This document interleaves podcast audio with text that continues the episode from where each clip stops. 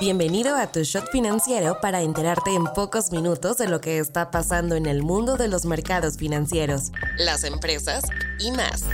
Nos encuentras todas las mañanas de lunes a viernes en tu plataforma de streaming favorita. Esto es Tu Shot Financiero, un podcast de Business Drive, traído a ti por Inventa. Hoy es lunes 30 de octubre y estas son las noticias del día. ¿Con qué empezamos? Pemex reportó pérdidas por 79.340 millones de pesos en el último trimestre, una caída 52% mayor con respecto al mismo periodo del año anterior. Los ingresos de la petrolera mexicana cayeron 26.8% anual a 461.809.2 millones de pesos. Según el comunicado enviado a la Bolsa Mexicana de Valores, la baja fue por 27.5% menos de ventas nacionales y 26% menos en las ventas de exportación debido a menores precios del petróleo registrados a nivel mundial. Pemex también dijo que en el año han pagado 24.730 millones de pesos en impuestos, 76% menos que el año pasado. Recordemos que entre las ayudas que la compañía ha recibido del gobierno está la reducción del derecho a la utilidad compartida, o DUC, ya que solo paga el 40% cuando hace unos años desembolsaba hasta el 65%. De hecho, el próximo año va a pagar todavía menos, pues lo van a reducir al 35%.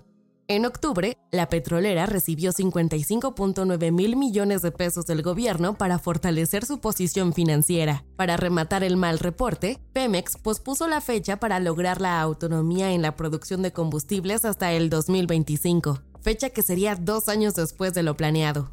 Economía internacional.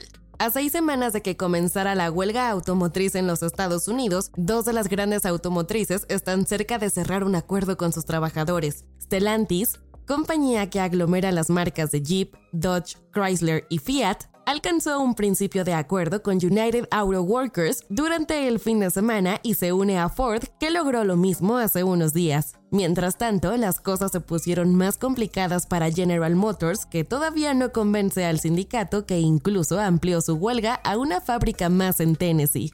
¿En qué consiste el acuerdo? Los nuevos contratos que están negociando las compañías y los trabajadores incluyen un histórico aumento del 25% durante los próximos cuatro años y medio, pero también traen nuevos beneficios de jubilación. General Motors tiene mucho más jubilados que Stellantis y Ford, por lo que un acuerdo similar le costaría mucho más dinero. De acuerdo a la automotriz, la huelga le está impactando en 200 millones de dólares a la semana. No te vayas sin saber estas. Según una encuesta hecha por la firma ADECO, 4 de cada 10 empleados en México se siente solo en el trabajo y desearía tener más interacción con sus compañeros. Octavio Romero, director de Pemex, confirmó que la refinería de Dos Bocas no estará lista para diciembre y su construcción continuará en 2024. La Secretaría de Hacienda y Crédito Público anunció que la banca multilateral donó más de 950 mil dólares para apoyar a los damnificados por el huracán Otis en Acapulco.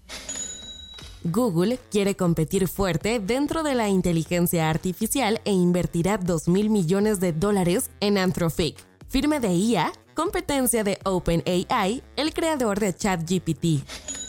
Hablando de inteligencia artificial, el grupo internacional conocido como el G7 está cerca de acordar un código de conducta para las empresas que desarrollen sistemas avanzados de inteligencia artificial. Soy Daniela Anguiano y esto fue Tu Shot Financiero. Nos escuchamos mañana.